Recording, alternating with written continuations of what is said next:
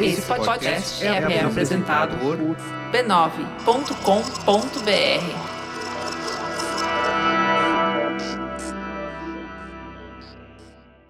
Se ao terminar esse episódio você já quiser antecipar o da semana que vem, você pode. Basta assinar o primeiro contato, no valor de R$ 12,90 por mês, para você ter acesso ao conteúdo com uma semana de antecedência, além de outros materiais exclusivos. O link para assinatura está na descrição desse episódio. No episódio anterior. E descobri que tinha um mood brasileiro, o mais bem recomendado era o Vitali. Veio uma jogadora chamada Mangali que perto da galera que jogava, ela era bem mais velha. Tipo, a faixa etária da galera lá era tipo 15 a 18, 15 a 20, e ela já tinha lá os seus 40 anos. Ela virou deusa, e aí ela começou a ter um protagonismo grande no jogo e acabou meio que assumindo as rédeas do jogo. Para mim, o embrião do metaverso tá aí já, tá nesse joguinho de texto 2000. A questão do social é uma questão muito forte. E era uma atividade, eu não vou dizer pessoas rejeitadas pela sociedade, que eu acho que não é, não é por aí. Mas eu acho que ele tinha uma coisa de pessoas com interesses muito específicos e que às vezes não se encaixavam de outra forma. E o jogo entrou ali como um tipo, eu tenho iguais. Foi aí né, que os gods se envolveram. No caso, acho que quem se envolveu principalmente foi mesmo a Magali. Eles me baniram do jogo destruíram o clã, petrificaram ele. Então você entrava no local, tava lá a figura do Sakyamuni petrificado como uma punição. Aí teve personagens héteros numa sala privada, particular, que só os dois tinham acesso, estavam fazendo sexo virtual e foram chamados porque foram pegos no flagra. Depois de muitos anos, teve duas lésbicas que resolveram assumir publicamente que eram um casal. Meu, ela muito não gostou. E aí as, as jogadoras, o casal de lésbicas começou a confrontar elas. E a comunidade ficou do lado do casal, não ficou do lado dela. E aí começou uma briga.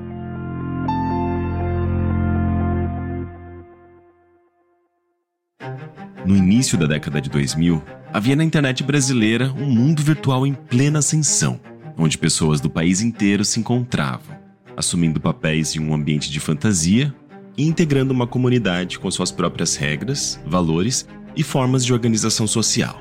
Um mundo tão rico que, para muitos dos seus habitantes, ele passou a se tornar tão concreto quanto a própria realidade. Tudo isso apenas em texto, sem gráficos, música ou efeitos sonoros. Mas, embora a maioria dos habitantes de Vitalia fossem adolescentes ou jovens adultos, quem comandava mesmo aquele pequeno território virtual da internet brasileira era a deusa suprema Maegali, que na vida real era uma mulher de uma geração anterior à da maioria dos jogadores, no auge dos seus 40 anos. E isso não seria um problema se Vitalia não fosse governada com punhos de ferro, o que se traduzia muitas vezes em punições exageradas aos jogadores que desagradassem aos deuses.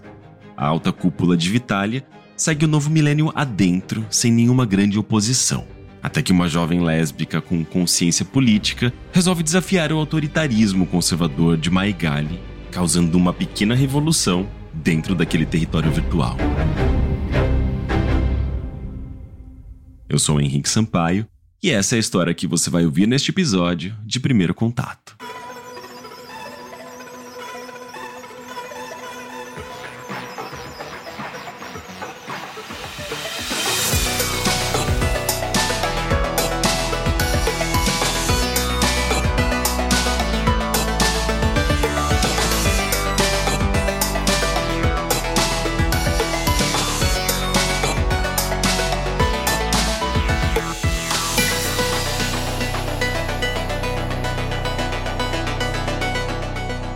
Episódio 6 Vozes Deletadas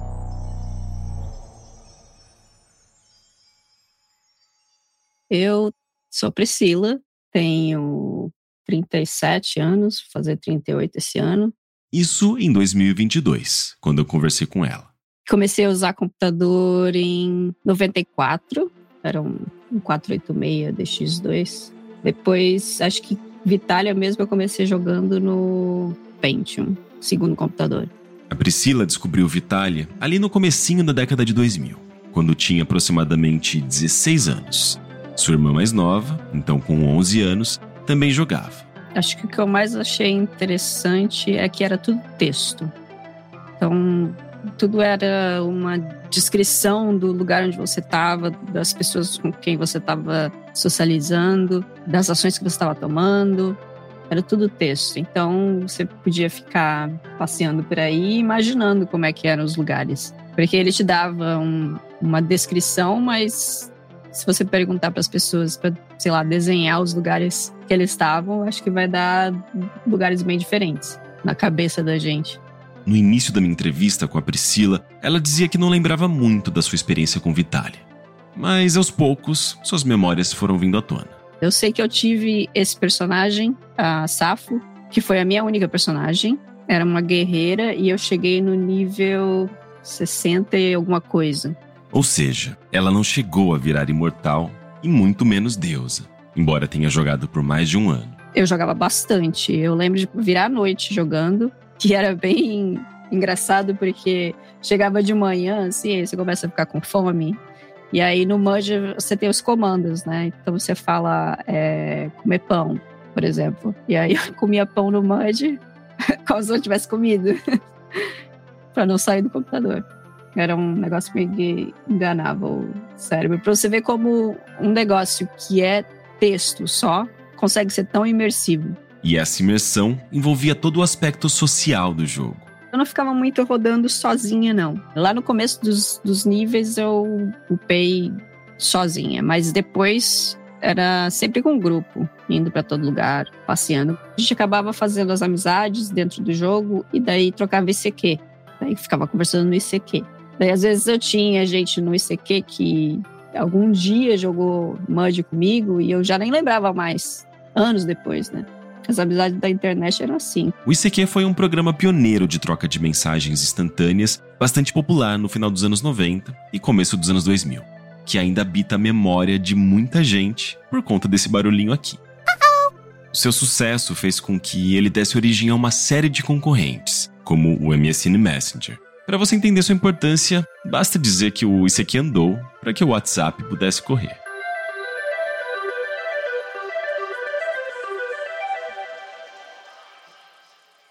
Conforme a Safo foi se enturmando e ganhando algum destaque na comunidade de Vitalia, ela chamou a atenção da própria deusa Maigali. Lá no jogo eu era discípula dela, então a minha personagem era uma guerreira barda e eu fazia umas poesias, umas musiquinhas. E aí eu tinha uma musiquinha que eu cantava que era sobre a Magali, falando: ah, a Magali é uma deusa muito boa e não sei o quê. E acho que o Ken era bardo também. Ken, o avatar do jornalista Ricardo Filinto, que você ouviu no episódio anterior. Até os deuses falavam: ah, vocês têm que fazer um, uma dupla de bardos. Então era tudo ali dentro do jogo bem divertido, assim, os deuses davam corda e tal.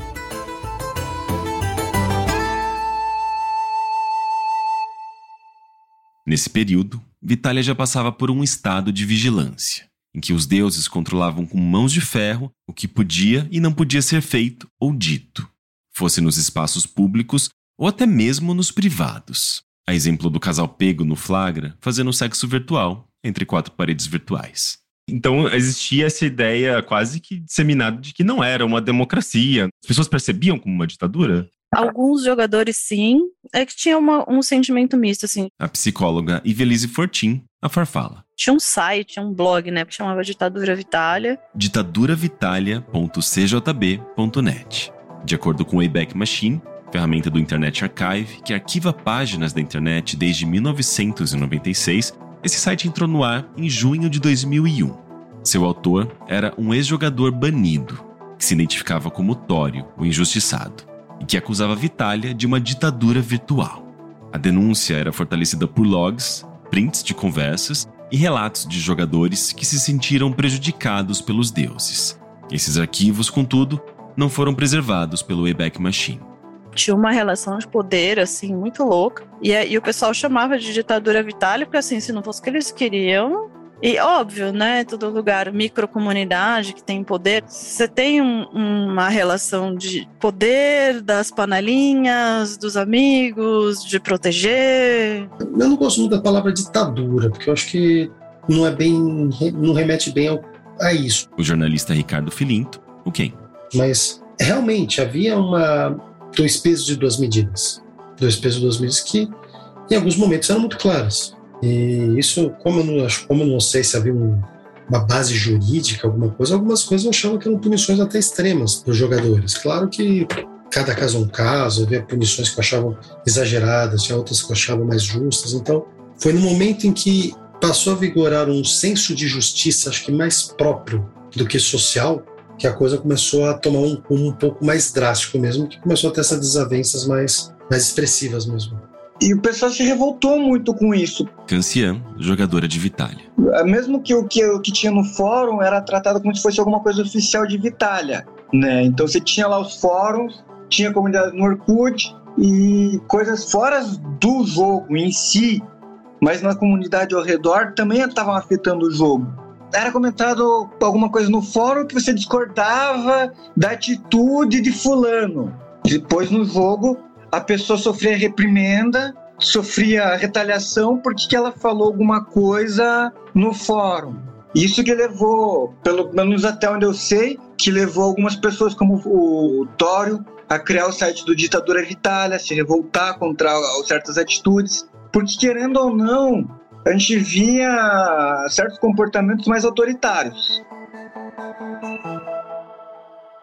Em meio a essas acusações de ditadura, os habitantes de Vitália tentam viver suas vidas virtuais normalmente, deixando certas opiniões sobre os deuses em conversas privadas de CQ ou e-mail, e evitando alguns assuntos ou ações que pudessem resultar em punições. Uma coisa que eu fazia bastante é que no, no meio da, da cidade onde você inicia, em Vitália, tem tipo um. Eu não sei se é um café ou um bar.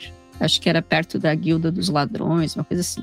Mas eu gostava muito de ficar rondando ali na, na cidade e procurando alguém para levar para o café, para ficar conversando e tomando café. Era uma coisa que eu fazia bastante. Então eu não lembro assim as coisas que a gente conversava. Sei que a gente conversava bastante sobre o jogo em si, o que, que a gente ia fazer depois. Em uma dessas visitas ao café ou bar do centro de Vitale, uma avatar chamada Mariel se aproximou de Safo ela me perguntou: Ah, que nome é esse? De onde vem esse nome que você está usando? Daí eu expliquei que era de uma poetisa grega da ilha de Lesbos, que dali vinha a palavra lésbica e tal. E aí, acho que daí foi se desenrolando. Eu não lembro exatamente, mas eu acho que foi uma coisa relacionada a isso. A partir daí, começa uma amizade entre Safo e Mariel, que algum tempo depois evolui para um namoro virtual estava beijo, né? Que tinha um comando de beijo. Mas era uma coisa bem pura, sei lá.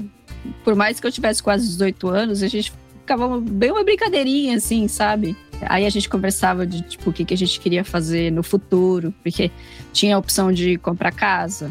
Daí ela sempre falava: ah, a gente vai então juntar dinheiro e tal para comprar casa. Porque tinha tipo umas vizinhanças onde você podia comprar a sua casa. E aí a gente ficava pesquisando essas coisas, assim. Era uma coisa bem ali no mundinho de Vitália, imaginando fazendo um roleplay.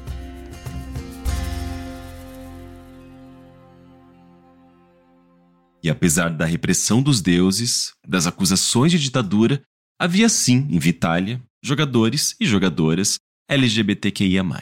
Como ninguém via ninguém, os jogadores não estavam nem aí sobre opção sexual, orientação sexual, sobre cor, estava todo mundo de boa. Tanto que havia jogadores que se revelaram homossexuais pra gente e falavam que estavam usando a gente como ferramenta para eles contarem na vida real. Para ver, ver as nossas reações. acho que se eles falassem que ah, a nossa reação foi exagerada, eles podiam simplesmente deletar o personagem sumir, que ninguém nunca ia saber quem era. E muitos acabavam falando com a gente: ah, eu sou gay, eu sou homossexual, e segue o barco, segue a vida.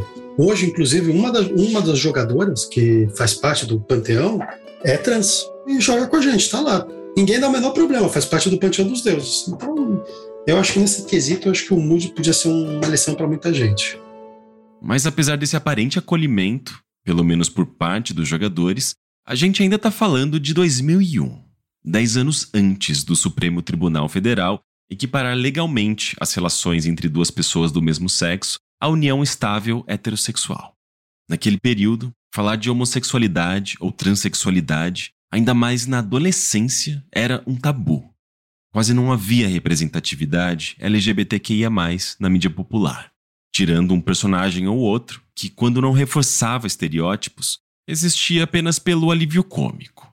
A própria sigla usada na época era GLS, de gays, lésbicas e simpatizantes.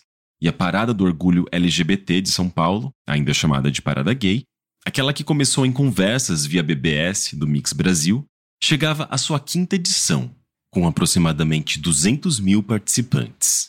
Menos de 10% dos 2 milhões e meio de participantes que ela viria a alcançar cinco anos depois, em 2006, quando chegou a ser considerada a maior do mundo.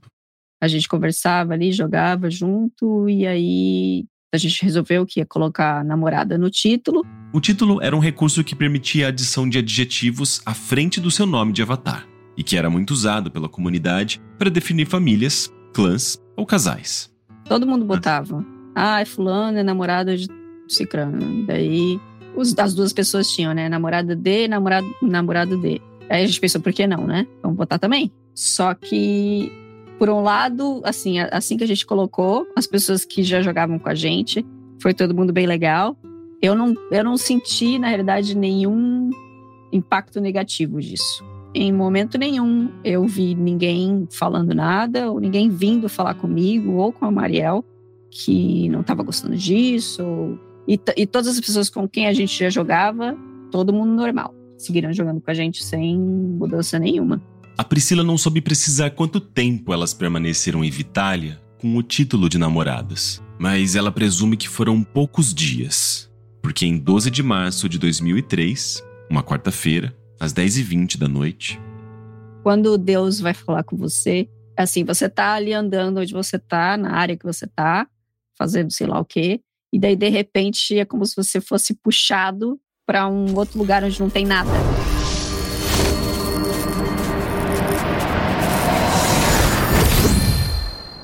O que você vai ouvir agora é uma reconstituição de uma conversa real da Safo com a Maigali dentro de Vitali. Esse diálogo foi recriado a partir de um arquivo TXT preservado ao longo desses mais de 20 anos, desde que tudo isso aconteceu, e que mostra a perspectiva de jogo da Safo, ou seja, tudo aquilo que a Priscila digitou e as respostas que ela recebeu da Maigali e de outros jogadores, exatamente como foram escritos, com pequenas correções aos erros de digitação. Informações textuais de jogo e de interface eu não vou reproduzir aqui.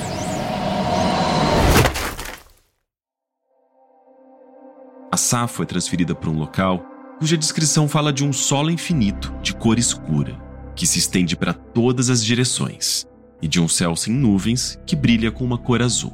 E aí essa voz começa a falar com você. E daí a, o Deus ele pode se mostrar ou não. Ou aparece alguém tá falando com você, ou aparece o nome do Deus. E aí ela começou a falar comigo. A Maigali, e nesse caso, assumindo sua identidade. Olá, Safo. Como vai você? Maigali! Que saudade! E aí a Maigali já tinha falado comigo uma outra vez. Daí eu fiquei super feliz quando ela veio falar comigo. Elas se abraçam. A Priscila usa um comando para ter uma descrição visual sobre a Maigali, que aparece em texto em seu monitor. A descrição diz o seguinte: Minha origem e minhas crenças se perdem no passado longínquo. Sou a essência da magia que se concentra acima do firmamento. Sou a primeira e serei a última de minha espécie. E levo em minhas mãos as correntes da justiça e da dignidade. A conversa continua. Que surpresa maravilhosa! Como vai você? O que tem feito da vida? Ah, tô no cursinho de novo. Começou essa semana. A troca de mensagens segue, com as duas falando sobre suas vidas pessoais. A Safo, sobre o curso de Engenharia da Computação que pretende fazer na USP de São Carlos. E a Maigali, sobre a angústia de lidar com uma mãe com câncer. Razão para que, naquele momento, ela estivesse entrando pouco no MUD. Passado esse começo de conversa. Safo, você sabe o quanto gosto de você e o quanto sempre apoio, mas ando com um problema e preciso conversar com você sobre isso. Sim, senhora. Tô ouvindo. É o título, filha. Hum, o que tem ele? Tem que você é mulher e você está com uma namorada de uma outra menina. O que acaba sendo complicado porque temos crianças aqui que, por mais que vivam no mundo moderno, não entendem realmente como pode ser isso. Eu não tenho nada contra suas preferências e você sabe disso, mas não gostaria que isso se tornasse um problema aqui. Pedirei a você que mude o título para amiga de Mariel ou algo parecido. Um, Mai, minha irmã tem 11 anos. Ela tá no Mood agora também e ela entende completamente isso. Não sei por que, que seria um problema. Casais se formam todo dia aqui, até casamento acontece. Acho injusto que nós não possamos também. Não acho que teria problema. As crianças nem ligam para essas coisas. E se nosso relacionamento foi proibido, então todos os outros deviam ser também. Não faz sentido ter segregação. É preciso ter força para ser firme, mas é preciso coragem para ser gentil. É preciso ter força para ser. É, é preciso. Ai, droga, peraí, eu não consigo colar. Aqui, a Maigali se embanana com o comando copiar-colar de umas frases motivacionais prontas que ela tenta usar na conversa. Eu venho lutando por igualdade e ganhando a cada dia. Não posso desistir. Se for para proibir que eu esteja com a Mariel, então eu vou partir. Nós pensamos em nos casar, comprar uma casa só para nós. Nos casar? A senhora não entende? Acho que devia deixar as coisas como estão. Ninguém tá causando problema por isso. Não se trata de segregação, filha. Trata-se de entender que não se pode trazer aqui para dentro um tipo de comportamento que não pode, não deve se misturar àquilo que tentamos ter aqui. Eu não tô entendendo. O, o que, que vocês tentam ter aqui então? Nossa relação é limpa e não tem ninguém sendo ofendido. A senhora tá fazendo tempestade em um copo d'água, criando problema onde não tem. Houve sim gente que veio me apoiar e dizer como a minha atitude foi uma boa atitude, que só contribui para o crescimento de Vitália, não para degradação.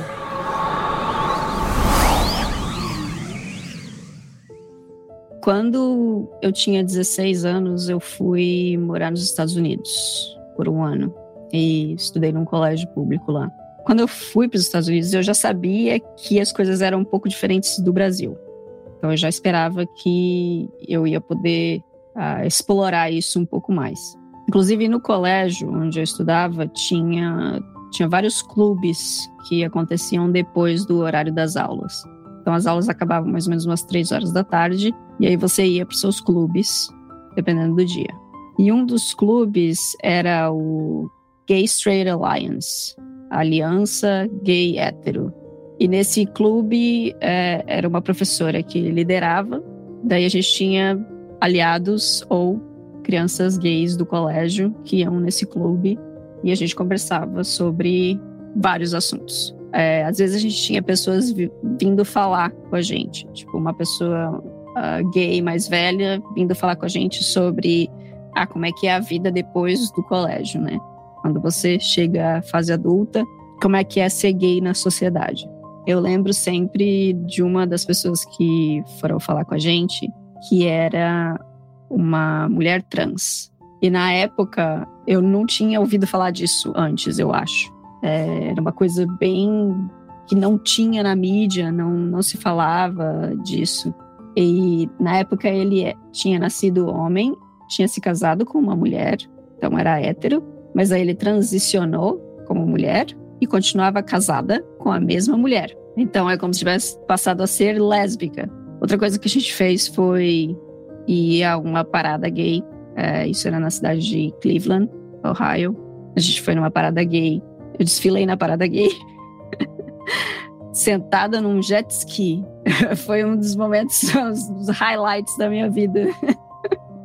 Sentada num jet ski, sendo puxada por um carro, é, toda vestida de verde. E eu, até hoje, eu fico tentando pegar uma foto disso, porque era 2001 e não tinha essa coisa de câmera digital, assim, era uma coisa meio nova. Então não tenho foto nenhuma desse dia. Mas daí já vinha uma, uma ideia de que as coisas são ruins para as pessoas é, gays ou trans, não é no mundo todo. São ruins no Brasil por causa da sociedade brasileira. Eu tinha essa noção de como podia ser em outros lugares, que você teria no colégio um grupo que te apoiava, é, professores e terapeutas que conversavam com você e te tratavam como uma pessoa normal. Então, quando eu voltei para o Brasil, a minha ideia era que ninguém mais vai me dizer para ficar quieta. eu vou falar para todo mundo e acabou. Mas essa, as frases que a Maigali me falou, falando assim: ah, é, você pode ser o que você quiser, só que você não pode é, mostrar isso, não precisa expor o seu íntimo para as pessoas. Por que, que o meu é íntimo se o das outras pessoas não é? Tá todo mundo colocando namorado, namorada no título. Por que, que o meu é íntimo? Não faz sentido nenhum. Então, eu resolvi que não ia, para mim não ia colar isso aí.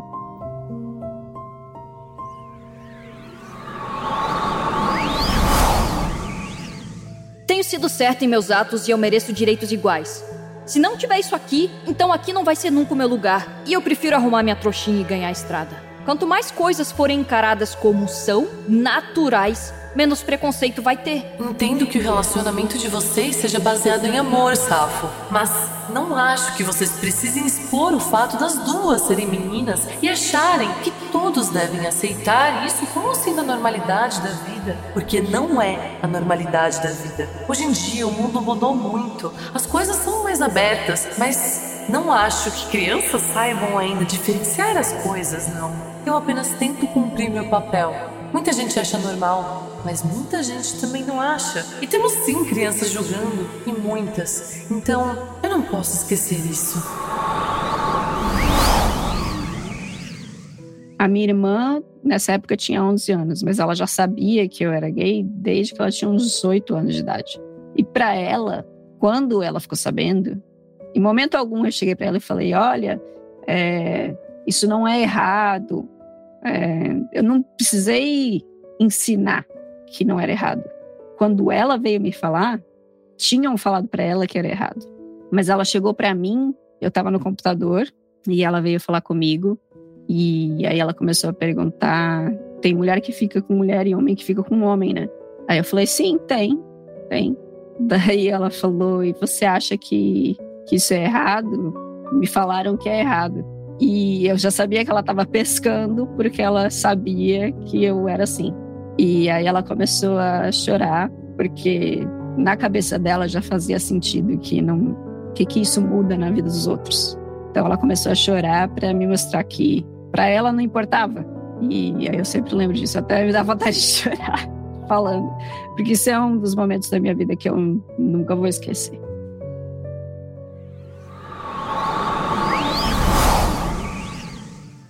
As crianças sabem muito bem, melhor que os adultos até, entender e não julgar e saber que se o amor é a base, então tá certo. Eu sei disso por experiência própria. A minha irmã me mostrou que as crianças sabem muito mais que os adultos, corrompidos pela podridão da sociedade. E eu não vou aturar ter meus direitos medidos por comodismos hipócritas. É impossível agradar grego e troiano. Eu não me considero uma pessoa hipócrita, Safo nem muito menos me sinto corrompida pela sociedade. Sou uma pessoa extremamente honesta e procuro ser justa naquilo que faço. E como você mesma disse, nem sempre posso agradar a gregos e troianos. E nem poderia, não é mesmo? Se não é possível para vocês deixarem que tudo ocorra como está ocorrendo, bem. Então eu vou embora agora mesmo e não volto nunca mais. Estou cumprindo com o meu papel tentando ajeitar as coisas de forma que todos possam se sentir tranquilos. E achei, de verdade, que você compreenderia a situação. Desagradável, concordo, que acabamos tendo. Eu não vejo nada de errado acontecendo, só tenho recebido cumprimentos. Safo, infelizmente não é assim que tem sido. E estou pedindo a você que mude seu título para outra coisa além de namorada. Esposa ficaria melhor? Por favor, me deixa voltar a Midgard uma última vez. Vou postar uma mensagem de despedida antes de me deletar. Esposa safo? Seria uma provocação, não acha? Pare e pense. Tá tudo bem tá como namorada. O problema tá sendo criado pela senhora. Pode me deixar aí agora, por favor? Não estou criando problema, Safo. Estou aqui como sua amiga, como alguém que gosta de você que está tentando conversar com você. O problema não foi criado por mim, mas por muitas pessoas que nos escreveram. E eu não queria ter que dizer isso. Os argumentos foram pesados, discutidos e achamos que esta seria a melhor decisão. Quem poderia ter escrito? Ninguém nem nota. As pessoas acham que eu sou um rapaz com um nick safo. Ai, me deixa, Maigali. Eu vou me deletar agora. Tô até chorando. Não quero mais saber disso aqui. Não fique desse jeito. Por Por favor, não faça nada de cabeça quente, porque você pode se arrepender depois. Não vou me arrepender. Se eu não posso ser quem eu sou, não vou ser ninguém aqui. Me deixa aí, Maigali. Eu não aguento mais chorar. Me deixa aí. Ouça, eu não me importo com suas preferências, não. Você sabe disso. Deixe o tempo passar um pouco. As coisas se acalmarem. Puxa vida, que droga é isso. Deixar o tempo passar, esquecer tudo. Eu e a Mariel íamos nos casar. Ela queria comprar uma casa para nós. Uma casa só para nós. Sinto muito que tudo isso tenha que ser desse jeito. Mas temos crianças aqui, Safo. E não foi uma decisão minha, acredite. Tanto que eu pedi para ser eu a conversar contigo, porque eu sabia que seria difícil. Eu lutei por igualdade aqui. Eu lutei por igualdade. Não queria privilégios. Só igualdade. Se vocês não se importam com uma vitória justa, então eu não faço parte disso. Agora me deixa aí. Eu não sei nem por que eu tô chorando. Isso é só. Isso é só um jogo. Eu vou embora, Maigalho. Obrigado pela ajuda que você já me prestou. Desculpe, Safo. Desejo felicidades a vocês. Adeus. Adeus.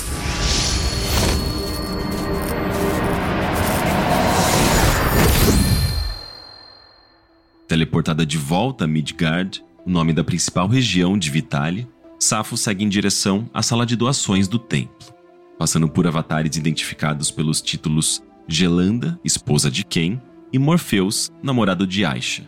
Ao chegar ao local, ela se despe de seus equipamentos e abandona todos os itens que conquistou durante sua experiência em Vitália na sala de doações. Para se certificar de que havia deixado tudo para trás, ela usa um comando para checar o inventário, que diz: Você está carregando nada. Em seguida, ela usa o comando tagarelar para falar publicamente a todos os usuários ativos do MUD. Meus itens estão no templo, para quem os quiser. Vou escrever uma mensagem de adeus no quadro agora. Ela segue em direção ao quadro público de avisos, enquanto os jogadores online começam a notar que alguma coisa estava acontecendo. Ali, ela escreve uma mensagem contando a sua versão dos fatos. Em seguida, ela olha para o quadro de avisos novamente e se certifica de que sua mensagem foi postada. Só que, poucos minutos depois, após algumas pessoas terem tido acesso ao texto, a mensagem foi deletada possivelmente por Maigali. A notícia de sua desistência se espalha rapidamente entre os jogadores online, e pelo canal de comunicação, um grande grupo de avatares se reúne para tentar dissuadi-la de abandonar Vitali. Safo usa o comando para listar os avatares online uma última vez, e na última linha vê seu nome e de Mariel, ambas ainda com o título de namoradas, e tagarela para todos ouvirem. Minha amada, estamos você e eu nas duas últimas linhas. Será a última vez. Os deuses decidiram que eu não posso manter namorada de Mariel no meu título. Se eu não posso ser eu mesmo aqui, então eu não pertenço a esse lugar. Adeus, Vitalianos, para sempre. A praça do templo vira uma grande comoção de avatares, com mensagens que não param de chegar, tanto nos canais públicos quanto por telepatia, que é quando as pessoas falam diretamente com você. Enquanto alguns falam de preconceito e tentam convencer Safo a ficar, outros agradecem pelos itens deixados por ela. Outros ainda se despedem, desejando felicidade e garantindo que sempre haverá gente esperando de braços abertos seu retorno à Vitália. Quando Safo responde publicamente um último questionamento, dizendo: Decisão dos deuses. Eu tentei argumentar. Parece que não fiz diferença alguma aqui. O canal de comunicação é invadido por uma mensagem anônima de um deus. Chega, Safo! Chega! Você está contando o seu lado da história. Se não gostou da decisão, paciência. Não adiantou tentarmos conversar. Sua opção, não nossa. Boa noite. Seja feliz. E aí, logo depois de eu colocar essa mensagem no mural e ver que foi apagada, eu comecei a mandar mensagem para Mariel e falar para ela tagarelar, que é quando você falava para todo mundo da área é, o que, que tinha acontecido e tal. E daí tiraram o meu direito de falar, eu não conseguia mais mandar mensagem para ninguém telepaticamente, não conseguia falar mais nada. Sem capacidade de se comunicar, Safo usa um comando que ainda tinha acesso e beija Mariel nos lábios uma última vez. À frente de todos os vitalianos presentes. Priscila então acessa a tela principal do jogo e escolhe a opção Exclusão de personagem. Após digitar sua senha de verificação, recebe uma mensagem intimidadora em caixa alta que diz: Você está prestes a apagar permanentemente seu personagem. Você tem certeza absoluta? Sim.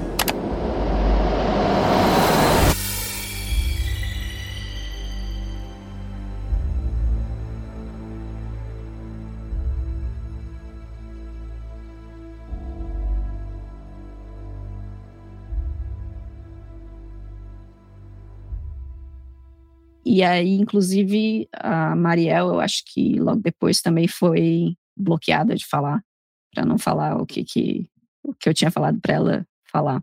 Que eles diziam que era um lado da história só e que eu estava sendo injusta com eles, porque eu estava dizendo que eu tinha sido injustiçada e não era bem assim, que eles só tinham me pedido para tirar o título. Aí esperaram para ver se ela ia tirar o nome do título Daí, acho que como ela não expressou que ela ia tirar e que tava tudo bem, aí eles deletaram o personagem dela. Você ficou sabendo assim se houve algum levante, se, ou se houve uma, algum tipo de manifestação pública por parte dos jogadores em defesa de vocês? Eu sei que teve gente que ficou bem indignado. Eu não sei a que ponto assim eles chegaram a expressar isso com os deuses, porque era o tal do negócio. Você fala, eles te colocam no gelo, te bloqueiam, ou te deletam, enfim. Eu vi que quando eu me deletei era março de 2003. Eu acho que um dos motivos pelos quais eu não fiquei muito ligada em Vitália depois disso foi porque em maio eu conheci a minha esposa. E daí depois eu não, nem mexia mais no computador um tempão. Era só saindo com ela e tal. Então, não sei bem o que aconteceu depois. Você saiu do mundo virtual, começou a viver no mundo real de volta e conheceu sua esposa. Exatamente. Até tava falando para ela hoje que engraçado que foi logo depois que eu saí do, de Vitália que eu, que eu a conheci. Eu tô, tô com ela até hoje. Então faz 19 anos. Legal. É, aí falei também, então faz, né? Eu fiz ali o que eu tinha que fazer em Vitália. De certa forma, foi um, uma coisa que tocou várias pessoas. Eu não sei quantas pessoas, né? Mas eu recebi alguns e-mails é, de gente que eu já conversava e até de uma pessoa que eu nem sabia quem era, falando que acho que ela, ela também era gay e também estava sofrendo esse tipo de bullying dos deuses. É uma coisa que é muito é, complexo na minha cabeça pensar nisso que na época pessoal que jogava, assim, era, sei lá, adolescente, né? E os deuses, tinha alguns que eram mais velhos, né? Tipo, a Maigali era mãe já de uma pessoa que tinha mais ou menos a nossa idade. Então era o pessoal mais novo se divertindo e se aceitando como a gente era e sendo podado pelos mais velhos. tipo, a gente querendo fazer o nosso mundo e eles, porque eles eram donos do servidor e diziam o que, que podia e o que não podia, podando todo mundo com a desculpa de que era para salvar as criancinhas. a gente ouve bastante isso hoje em dia, né? Um pequeno detalhe dessa história que beira o inacreditável é que a Priscila foi impedida de se casar duas vezes na vida. Uma no mundo virtual de Vitália e outra dez anos depois, no mundo real, em Santa Catarina ainda que a união estável entre duas pessoas do mesmo sexo já tivesse sido aprovada dois anos antes, Priscila e sua noiva tiveram o pedido de casamento impugnado por um promotor do Ministério Público de Santa Catarina em 2013. O texto da decisão ainda trazia um teor homofóbico. Na época, a Priscila denunciou o ocorrido em seu Facebook e o post viralizou, atraindo a atenção da imprensa e da Ordem dos Advogados do Brasil, a OAB. O caso foi solucionado por uma juíza que casou Priscila e sua noiva e ainda aplicou uma advertência à tabeliã do cartório, mas não sem que ela tivesse que, novamente, ter que defender os seus direitos. E dessa vez, sem que ninguém pudesse lhe tirar sua voz.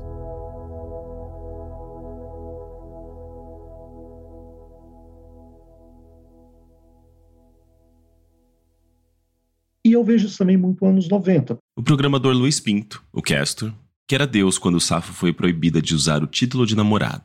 Pelo menos nessa parte LGBTQIA+, eu acho que era muito anos 90. Era tipo, olha, pode ser gay, mas lá no quarto. E meio que foi isso que aconteceu com a menina. Foi tipo, você pode ser lésbica, mas você não pode falar que você é lésbica.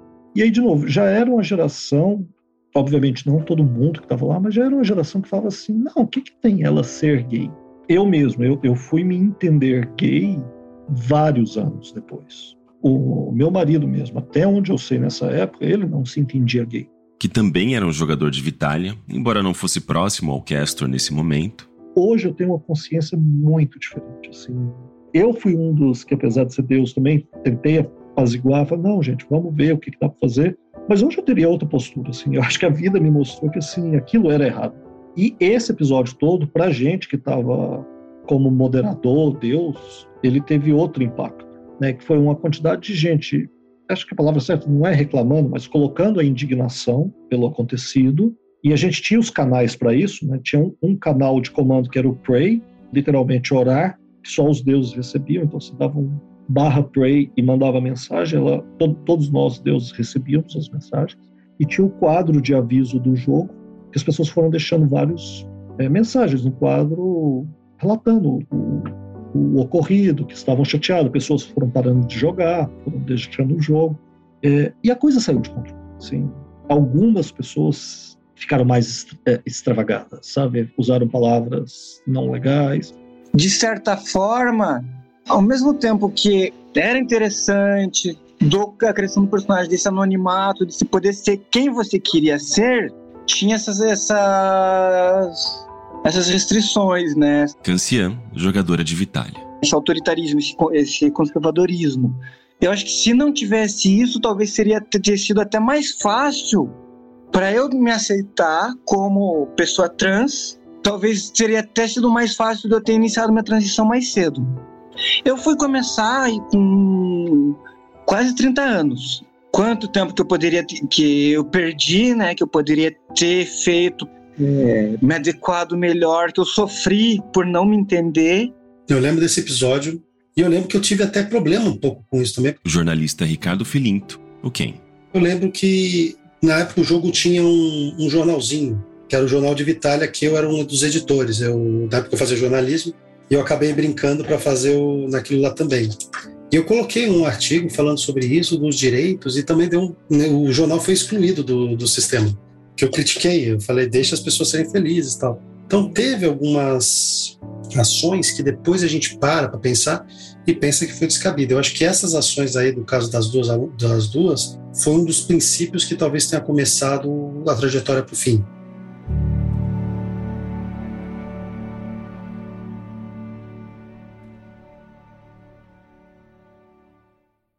Desde que eu comecei a me aprofundar na história de Vitália, eu sabia que seria importante encontrar a Maigali e entrevistá-la. Não apenas para ouvir o seu lado sobre o caso da proibição do título de namoradas a Safo e Mariel, mas sobre a sua própria história.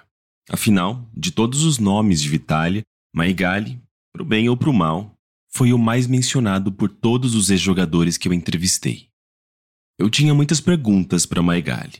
Qual era a sua história? Como ela se tornou deusa suprema em Vitália, se ela tinha consciência do autoritarismo que foi instaurado em Vitália e se ela se arrependia da maneira como tratou Safo e Mariel. Só ela poderia me responder essas perguntas. Mas, para isso, primeiro, eu precisava encontrá-la. Eu passei semanas e mais semanas procurando pela Maigali. E durante todo esse tempo, eu encontrei algumas pistas, mas em todas as vezes eu acabava num beco sem saída telefones que não atendiam, foi possível completar a sua chamada, e-mails que voltavam e nenhum traço dela em redes sociais. Até que, finalmente, depois de três meses, alguém me passa um telefone.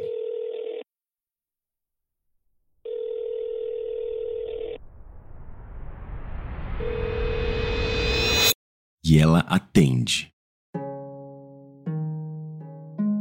Eu me apresento como jornalista e quando falo que estava produzindo um podcast sobre a história de Vitália, ela imediatamente mostra interesse e aceita me dar uma entrevista. Durante a primeira meia hora da nossa conversa, ela me conta como chegou até o Abamud, fala como se tornou uma deusa suprema e da transformação para Vitália, sempre com um tom de orgulho e de saudosismo. Após ouvi-la por meia hora, acreditando que eu já tinha conquistado algum grau de confiança dela, eu achei que havia chegado o momento de perguntar sobre o caso da Safo. E assim que ela ouve a pergunta, ela muda totalmente de tom.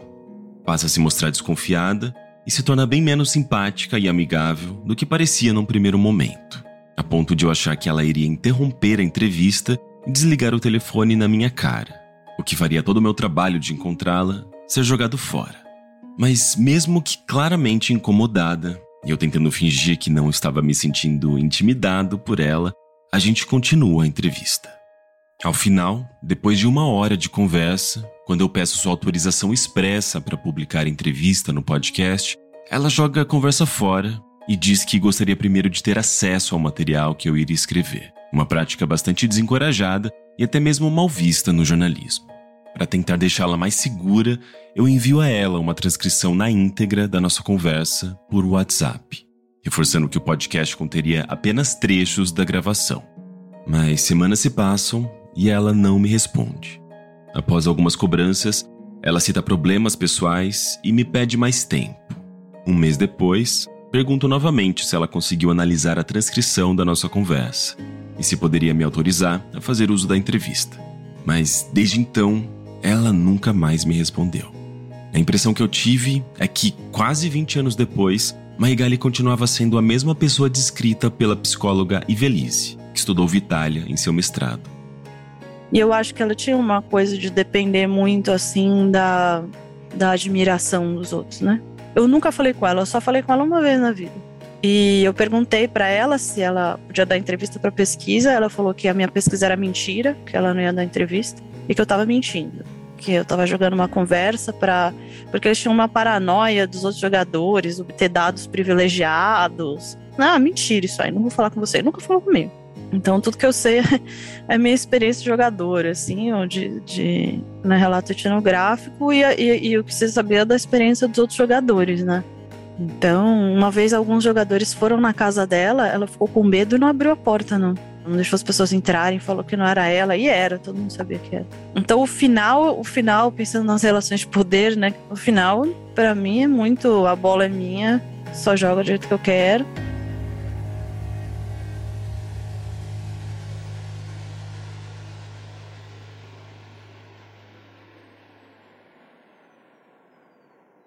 Vitália segue abalada após a exclusão de Safo e Mariel com motivações homofóbicas, em março de 2003. Mesmo que os deuses tratassem o caso como encerrado, a exclusão das duas causou uma rachadura permanente na comunidade. Até que em outubro de 2004, um ano e meio depois dos eventos traumáticos, a alta cúpula de Vitália se vê diante de um conflito envolvendo deuses que passavam informações confidenciais a alguns mortais. O caso desencadeia uma atmosfera de desconfiança e incertezas no panteão, que resultou na desistência de dois deuses, deixando a situação ainda mais tensa e sobrecarregando o trabalho dos deuses de menor escalão. A confusão escala a um nível que, no dia 18 de outubro de 2004, todos os deuses são convocados pelo deus supremo Blug para uma reunião de emergência. Ali, diante de quase todo o panteão, Blug e Nemesis anunciam que, em decorrência da atmosfera de brigas e da falta de confiança, o mundo de Vitalia seria encerrado. Mas, mais do que isso, citam também um cansaço e a dificuldade de gerenciar um mundo virtual quando seus compromissos com estudo e trabalho no mundo real já lhes consumiam tanto tempo e energia. Maigali não comparece a essa última reunião. O restante do panteão fica em choque com a notícia. Afinal, para praticamente todos ali, Vitália era parte integral de suas vidas. Mas os Supremos estavam decididos e não deram ouvidos aos deuses menores, que tentaram contra-argumentar de todas as formas para manter Vitália viva. Apenas dois ou três dias após essa reunião, Vitália deixaria de existir quase que de uma hora para outra, sem que os mortais tivessem a chance de se preparar psicologicamente para a despedida. Poucas horas antes do encerramento, em um dia de semana não muito movimentado, Blug e Nemesis fazem o um anúncio publicamente de forma seca e fria a alguns poucos jogadores online, que reagem com descrença. Quem entrasse no site de Vitalia por volta do dia 21 de outubro de 2004 já se depararia com uma carta assinada pelos deuses supremos, que anunciava o encerramento de Vitale, sem que centenas, se não milhares de pessoas naquela altura pudessem dar seu último adeus àquele mundo virtual que moldou a história e identidade de tanta gente.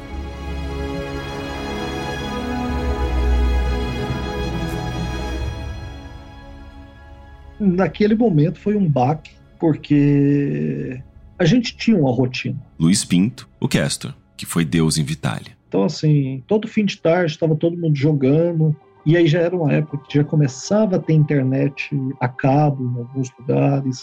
Então, assim, era o final de semana onde eu ia ver meus amigos. Então, acabou. Tipo, não, você não vai ver seu amigo hoje. E aquilo meio que foi um baque. O primeiro mês foi uma coisa assim, as pessoas logavam para ver a mensagem de acabou, não voltou. A gente ficava tentando ver se tinha voltado e não voltava. Mas foi, para mim foi um. Acho que o primeiro mês foi meio tipo, o que, que eu faço agora? A primeira coisa eu achei que era alguma pegadinha, alguma brincadeira. Cancian, que era jogadora de Vitale. Porque às vezes tinha lá é, os avisos de manutenção. Aí teve, a gente entrou lá, teve aquela o aviso que tinha sido encerrado. Daí, daí a gente ficou, puxa vida, e agora o que, que eu faço? E outros que nem eu fiquei, tá, e agora não tem mais o Vitalia. Tem outro mood? Que outro mood que tem? A gente procurava outros lugares para tentar se sentir em casa. Mas sempre faltava alguma coisa.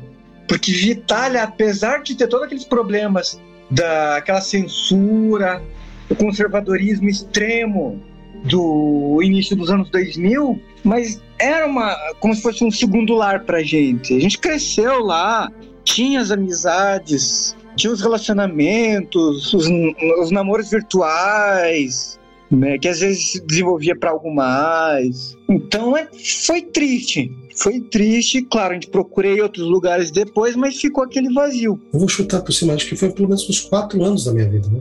Uns cinco anos da minha vida. Né? Ricardo Filinto, o quem? Que era um ambiente eu, que eu conto, às vezes eu conto pra minha esposa, eu tenho crise de nostalgia, eu fico lá contando pra putz, lembra do jogo que eu jogava, não sei o que, eu fiz tal coisa. Então, por um celular, acho que o livro da, da Evelise é muito bom, porque é a manutenção da nossa história.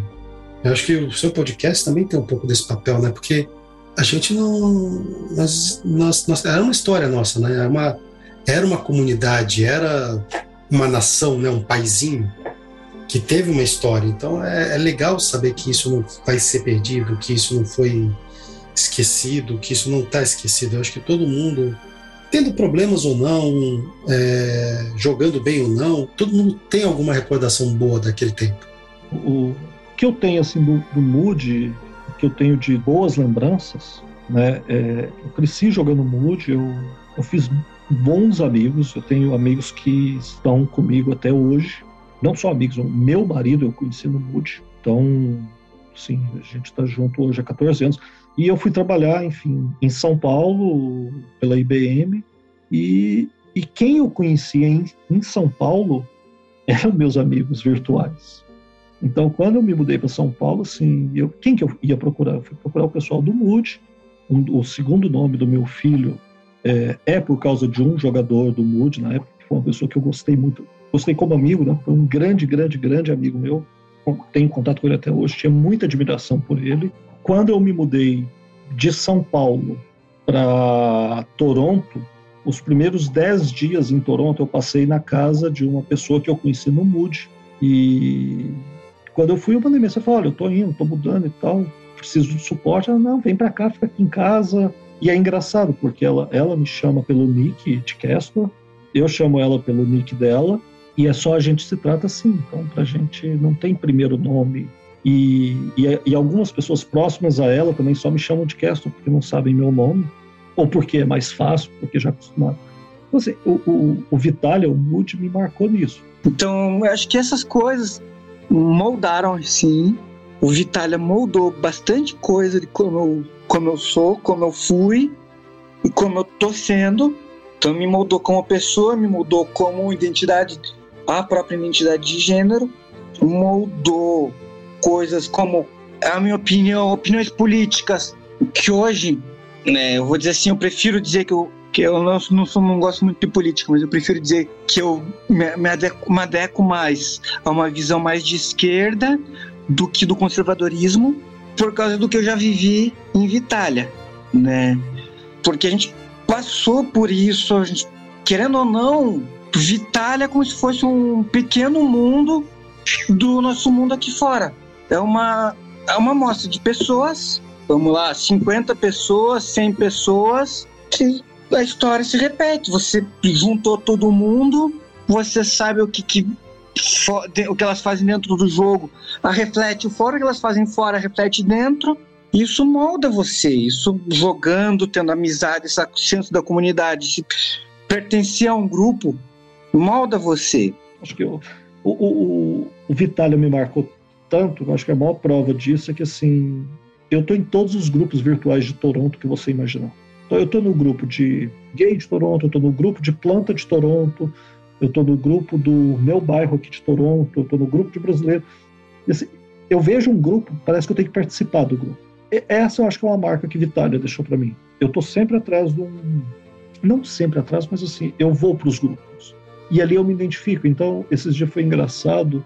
Eu estava no grupo de plantas e é um grupo de pessoas de 40, 50, 60 mais, basicamente mulheres, e aí um dia eles criaram um grupo à parte, as meninas lá criaram um grupo à parte para dia do chá da tarde, me colocaram nesse grupo, eu fiquei olhando e falei assim, mas que que é isso? Ó, oh, a gente vai fazer um chá na casa da fulana para ver o jardim novo dela, então tá todo mundo convidado. E eu olhava aqui e falei, gente, mas esse bando de mulher me põe no meio, que, que coisa mais... E aonde eu passei o, o sábado? No chá da tarde com, com todo mundo. E assim, meus filhos olhavam para mim e falavam assim: pai, isso é muito fim de carreira. Assim, você aposentou, você está em puxar de flor. Isso é o meu, é o meu Vitália de hoje. E, e isso para mim é um reflexo de Vitália. Conhecer pessoas online e, e sair do online. É, você vê, eu saí de um jogo que eu ia para Campinas, Valim e estou indo num chá da tarde de senhoras em Toronto. Isso eu só posso agradecer a Vitália. Porque para mim é tipo assim, é mais um mood encontro. Só que dessa vez é um ti encontro. Isso é Vitália. Vitália fez isso comigo.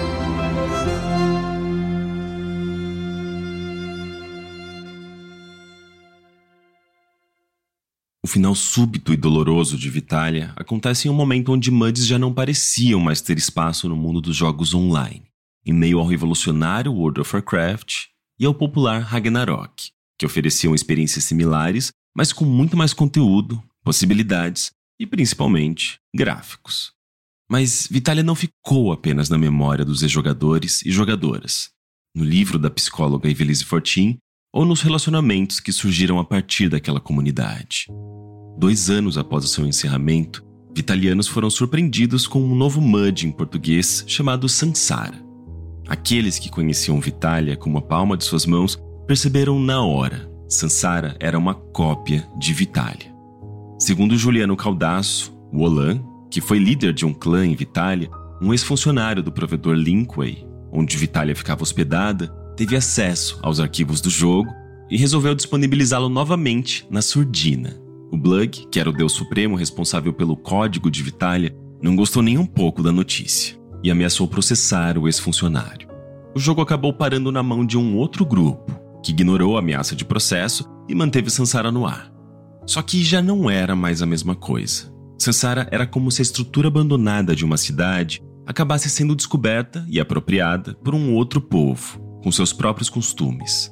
E por mais que as construções fossem familiares, que alguns jogadores ainda fossem os mesmos, a vida naquele lugar agora já era bem diferente. Se por um lado não havia mais o autoritarismo dos deuses, por outro, a organização, a estrutura social e o espírito comunitário de Vitália também já não pareciam mais se manifestar por lá. Os anos se passaram, o Orkut foi fechado, Facebook e WhatsApp passaram a fazer parte da vida dos brasileiros e os vitalianos continuaram a manter contato, mesmo que espalhados pelo Brasil e pelo mundo. Até que, por volta de 2015, um ex-deus de Vitália apareceu com uma versão estável e funcional do MUD. Animados em poder voltar àquele mundo virtual onde tudo começou, eles formaram um grupo no WhatsApp e foram adicionando todos aqueles que queriam voltar a jogar, incluindo a Cancian, hoje uma deusa, o Castor e o Ken.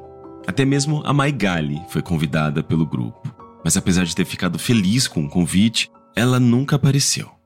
Atualmente, mais de duas décadas desde seu nascimento, Vitalia não é apenas uma lembrança nostálgica, mas sim um mundo preservado, que foi recuperado e hoje é mantido por esse grupo pequeno de vitalianos, onde de vez em quando eles se encontram e vivem juntos grandes aventuras em texto, como nos velhos tempos. E dessa vez, sem ameaça constante das punições e do cubo de gelo.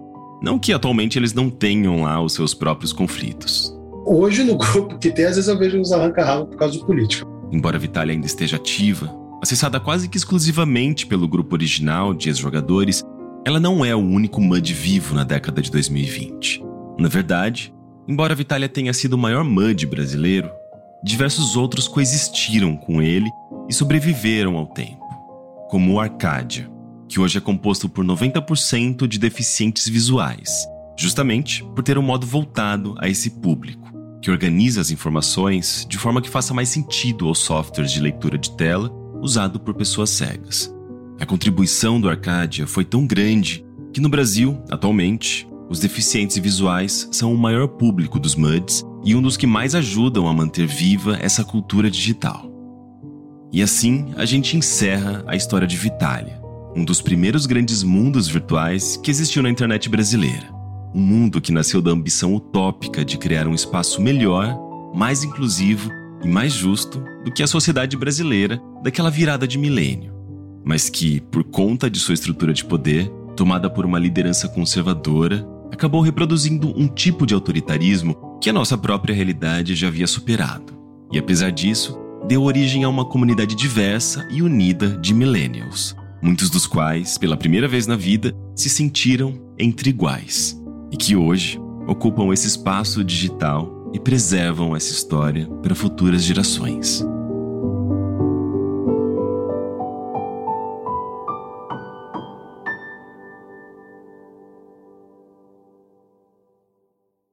Nas próximas duas semanas, o primeiro contato dá uma pausinha e volta no dia 12 de julho. Se você for assinante do podcast, você poderá ouvir o próximo episódio no dia 5 de julho. Além disso, durante esse intervalo, eu vou publicar aos apoiadores alguns materiais adicionais que não entraram nos episódios. Então, se você quiser apoiar o meu trabalho e, de quebra, ter acesso a esses conteúdos, basta entrar no link na descrição desse episódio e assinar o podcast, a partir de R$ 12,90 por mês.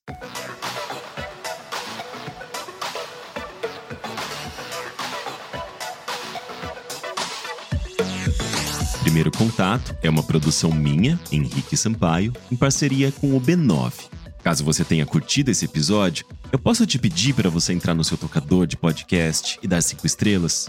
Outra forma de me ajudar a fazer com que o Primeiro Contato chegue a mais gente é compartilhando o link do episódio. Eu sou Henrique Sampaio, idealizador, produtor, roteirista e apresentador do Primeiro Contato. A edição de áudio é do Gabriel Pimentel. O B9 tem direção executiva de Carlos Merigo e direção criativa de Alexandre Potashev. A comercialização e o atendimento são de Camila Maza e Thelma Zenaro. A trilha sonora original é de Casemiro Azevedo. Músicas adicionais de Epidemic Sound. Esse episódio conta com voz original de Bárbara Gutierrez e Alice Monstrinho. A identidade visual dessa temporada é do Gabriel Castilho Mendes, e as artes de capa são do Leonardo Calça. Essa temporada do Primeiro Contato foi financiada coletivamente por centenas de pessoas, mas algumas delas eu preciso agradecer publicamente. São elas Juan Lopes, Mariana Mafra, Lucas de Prado Polo, Heitor Moraes e Guilherme Sagas. Eu só tenho a agradecer pela generosidade e apoio de vocês. Muito obrigado. Você pode falar conosco através do e-mail primeirocontato@b9.com.br e seguir nossas redes sociais no arroba Brains9 e arroba Rique Sampaio, tanto no Twitter quanto no Instagram. Na descrição desse episódio, você também encontra o link para o grupo do Primeiro Contato no Discord. É isso. Semana que vem tem mais. Até lá!